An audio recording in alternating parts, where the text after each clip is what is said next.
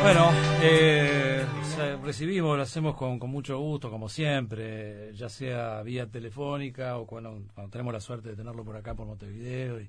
Hace algún tiempo andaba presentando el legado estratégico de Juan Perón y tuvimos el lujo de poder recibirlo en este mismo estudio. Eh, por supuesto, se trata de Fernando Pino Solanas. Buenas tardes, Pino. Gracias por la generosidad de siempre. ¿eh? Buenas tardes para ustedes y para toda la audiencia. Muchas gracias por la llamada. Bueno, eh, Pino, sé, que andas un poquito apurado. Eh, ¿cómo, cómo, cómo, estás viviendo eh, esta etapa concreta, eh, dejando de lado tu actividad artística, mm, concentrándonos en la política?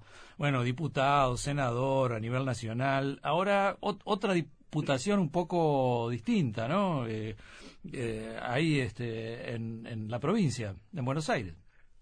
Bueno, sí, este, el 10 de diciembre yo termino el ciclo en el Senado, estuve seis años. Sí. Ingresé el 10 de diciembre del, del 2013 y, y bueno, termino mi mandato. Bueno, yo encabecé la lista del Frente, en esta elección última he encabezado la lista del Frente de Todos, a diputados, así que soy diputado electo por la ciudad de Buenos Aires.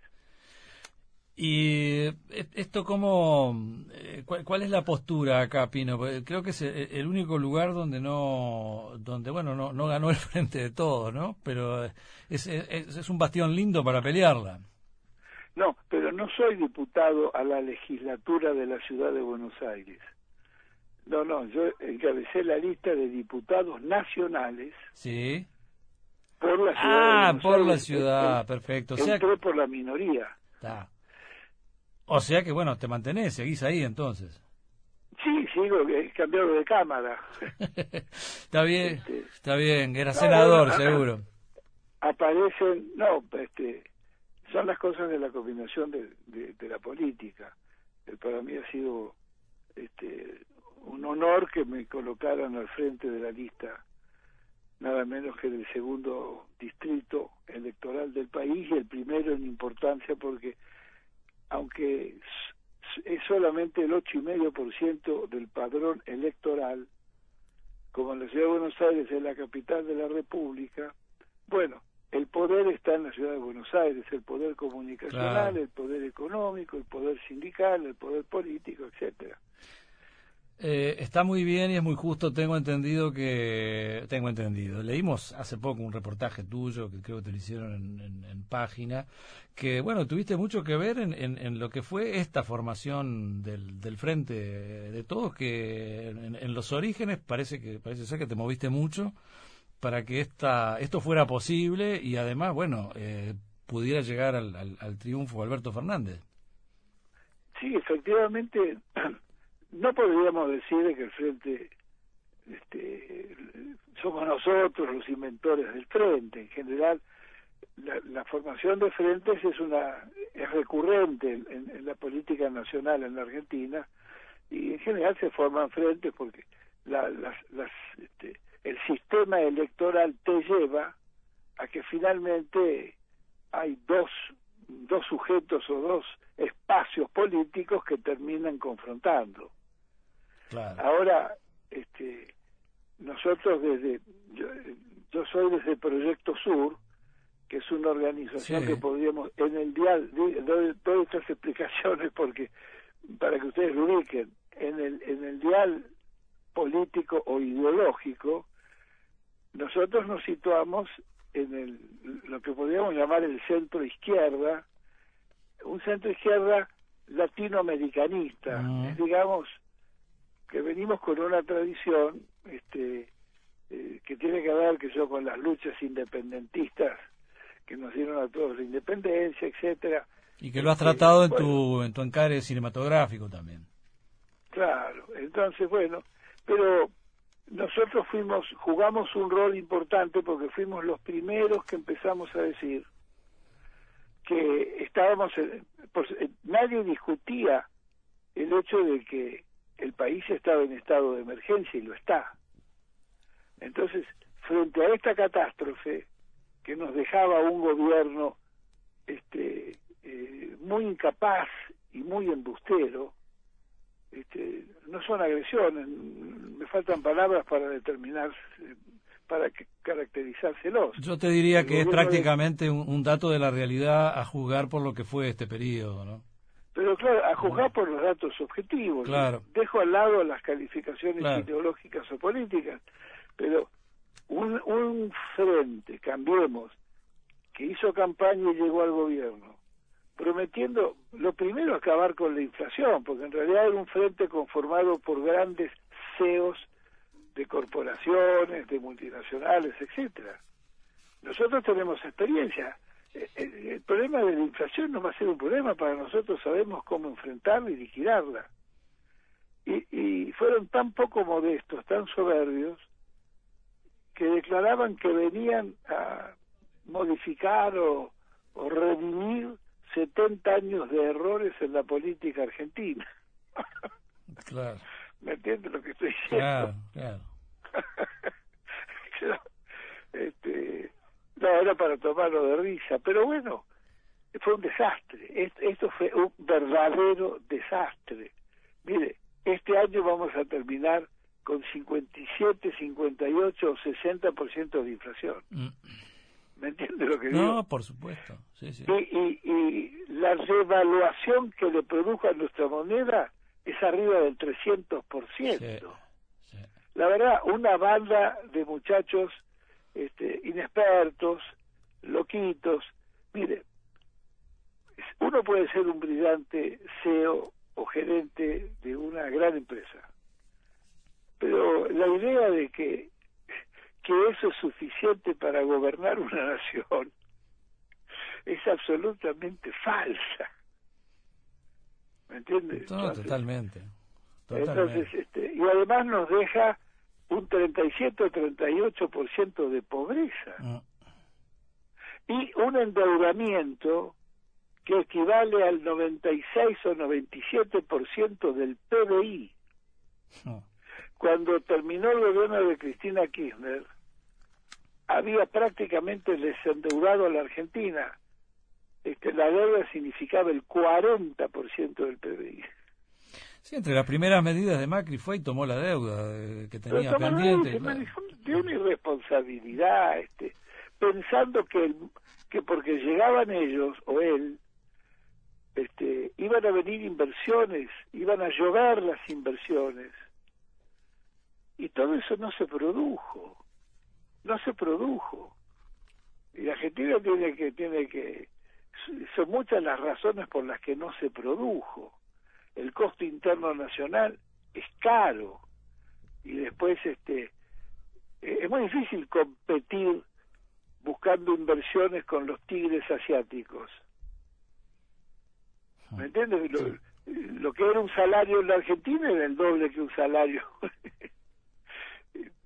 no sé, Corea, mm. Indonesia, este, Indochina, Birmania. Entonces no llegaron las inversiones, esto fue un desastre, un, verdadero desastre. Ha dejado al país este y, a, raíz de a raíz de este desastre Pino fue que entonces eh, empezaron ahí un poco como a, ver la posibilidad de juntarse, ¿no? Fue mire, exactamente, mire. Eh, por supuesto, los Macri estuvo asociado a los grandes grupos mediáticos en la Argentina, que a través de la televisión y la radio y de haber untado con mucho dinero a los principales comunicadores, tuvieron una influencia decisiva en la población para exagerar los déficits y las limitaciones o pecados del, de, los gobiernos anteriores, de los Kirchner, pero este, al mismo tiempo, al mismo tiempo para prometer y mentir de manera escandalosa. Escandalosa para tomarlo un poco a broma, pero es una tragedia.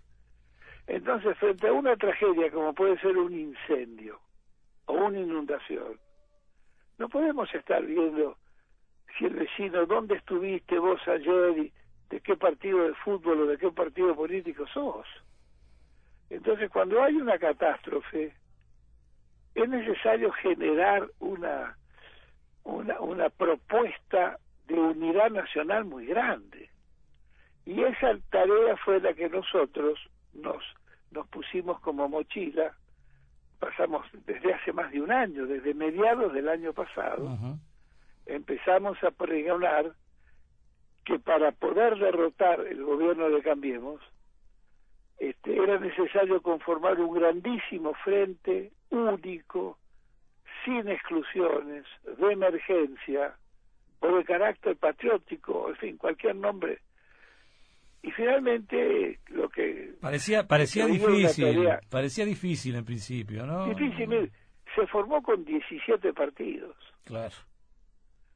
Partidos que van desde partidos de izquierda, sectores del socialismo, la intransigencia, en fin. Prácticamente todo el peronismo, completo, sí. Sí, por supuesto, el peronismo estaba muy dividido. Sí. En alas, hay, hay, peronismo de izquierda, peronismo de centro, peronismo de derecha, hay peronismo muy revolucionario, hay de todo. Pero, en definitiva, conformamos un grandísimo frente y, y bueno, este, hemos ganado por muchísimos votos, no es verdad que se ganó por ocho puntos, esas son las picardías del macrismo. ¿Por qué digo que las picardías? Porque eso fue el recuento provisorio. Pero ya en el recuento definitivo que se viene haciendo, sigue aumentando el porcentaje de Alberto Fernández y disminuyendo el de ellos.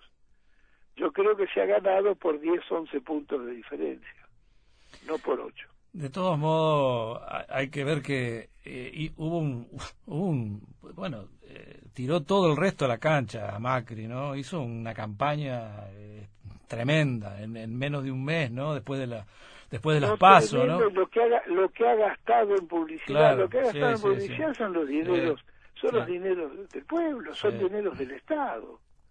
Ha sido que monstruoso lo que ha gastado este hombre. Pero en fin, hablemos de cosas con más esperanza. Creo que va a venir un gobierno de unidad nacional.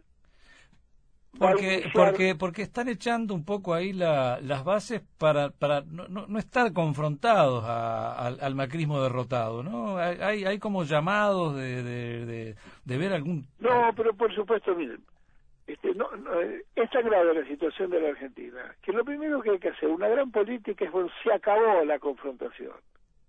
El discurso que hace Alberto Fernández es me dirijo a ustedes, sus partidarios, sus votantes, pero a quienes no nos votaron también.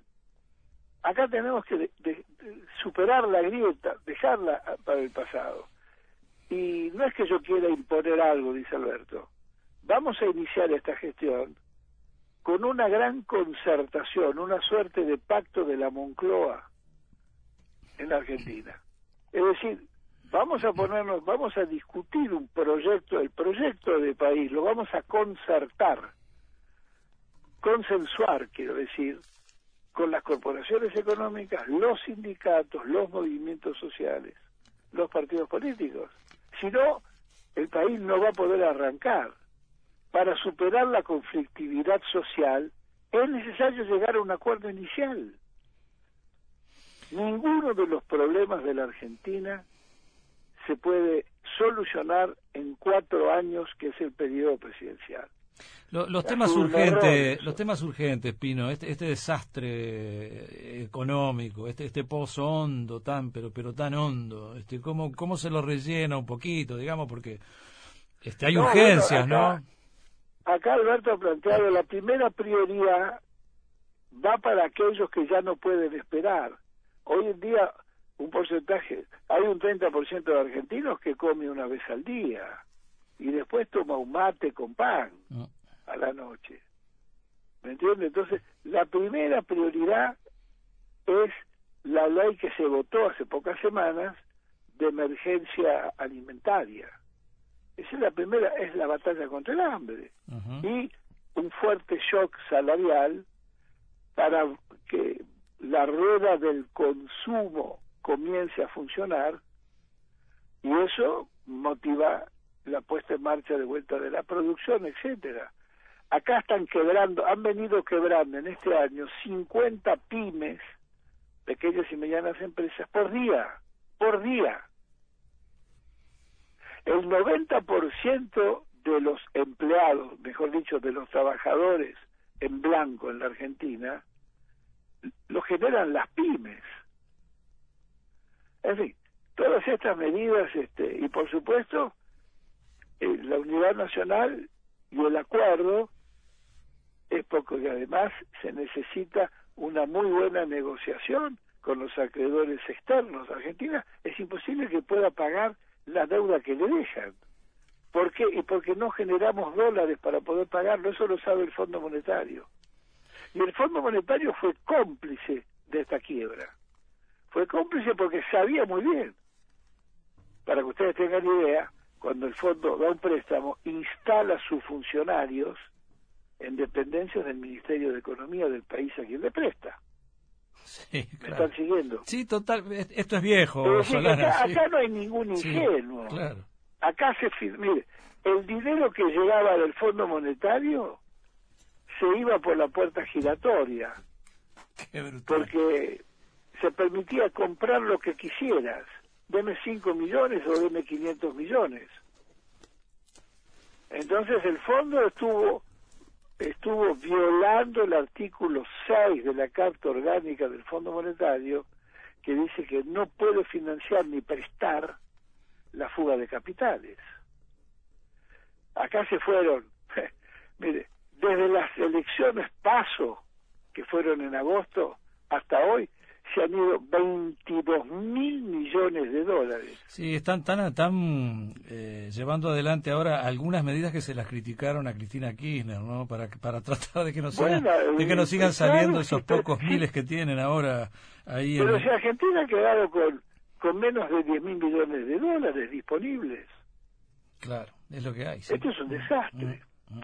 En fin, este, tampoco el, el presidente electo quiere estar contando lo que va a hacer, etcétera, etcétera, etcétera, que cuando asuma va a lanzar su plan para evitar expectativas o las críticas o manipulaciones o las críticas de la prensa hacia cualquier medida, porque basta que, que fije alguna idea le caen todos encima. De manera... Sigue en esa la prensa, ¿eh? no hay caso. ¿eh? Qué increíble. No, es terrible, terrible. Qué increíble. Entonces, en vez de apostar a, en vez de apostar, ¿no? A esta, a esta unidad nacional de la que usted estaba hablando recién, ¿no? Podría estar por primera vez en, en algún tiempo podrían dar una mano. Este, no, y esto, esto de la unidad nacional, eh, eh en principio, eh, veo que La Baña, por ejemplo, que estaba allí, este, candidateándose eh, podría integrar el, el, gabinete, es parte de lo que se comenta. No, bueno, mire. Y, no, y, le agrego otra. Le agrego otra. Le, ha tirado, le ha tirado varias invitaciones. Se fue, el, el, viernes a la noche se fue a México, Alberto Fernández. Y antes de irse a México, volvió a tener una reunión con La Baña que no quiere integrar el gabinete.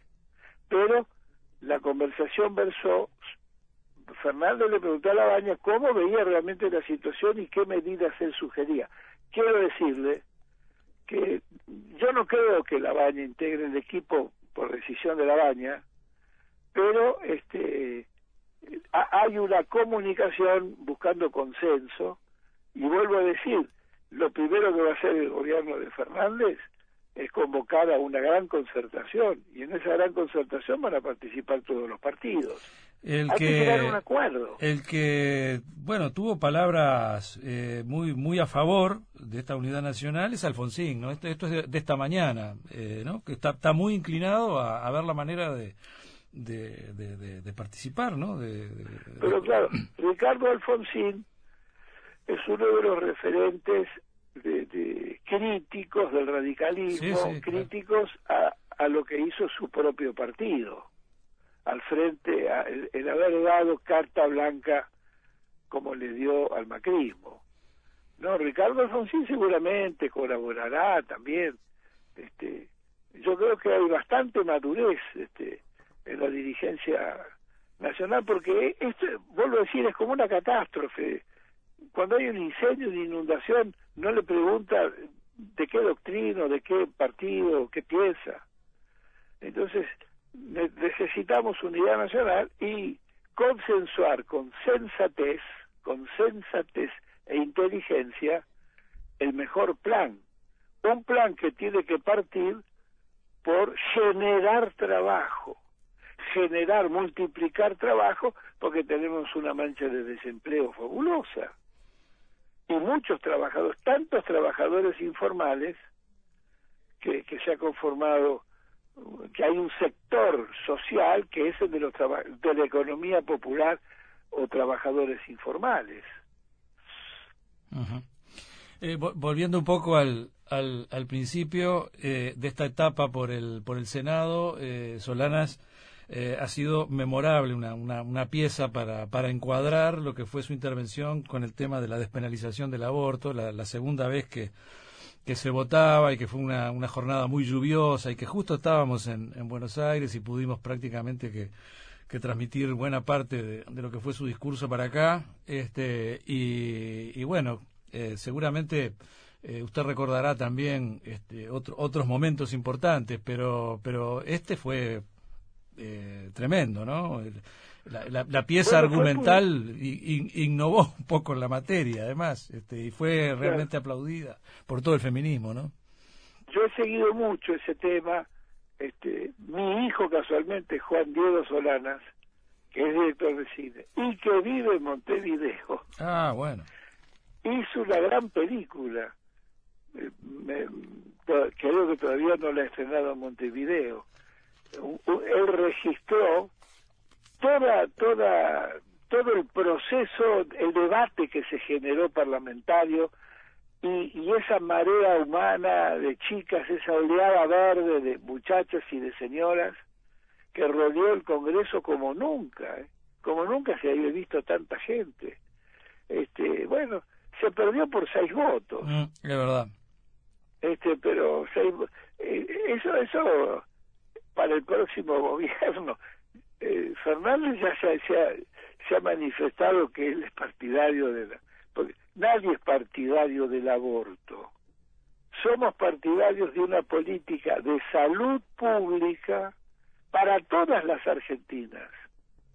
¿Me entienden lo que estoy diciendo? Sí, una política de salud pública para aquella mujer que necesite o quiera interrumpir su embarazo, puede hacerlo de manera gratuita, legal, eh, en los hospitales públicos y segura.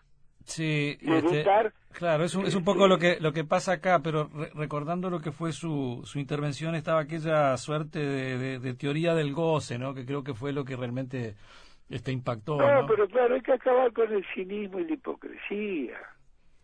Hay que acabar con eso. Mire, mire, Dios ha sido tan sabio, ¿no es cierto?, que junto al sacrificio y al dolor, también nos dio el placer y el goce como equilibrios en la vida. ¿Qué sería la vida? La vida solo de sacrificio, dolor, pérdida, tragedia. No, hay un balance. Y, además, esta es una causa por la igualdad de derechos entre de las mujeres con los hombres. Es escandaloso que no, no que, no se haya hecho antes. Entonces, este, nadie le puede, mire, Argentina es un país laico, por lo tanto, libertad de cultos. Argentina es, es atroz y totalmente autoritario y antidemocrático que el que, que aquellos que han votado contra esa medida están votando contra millones de mujeres que no piensan igual que ellas.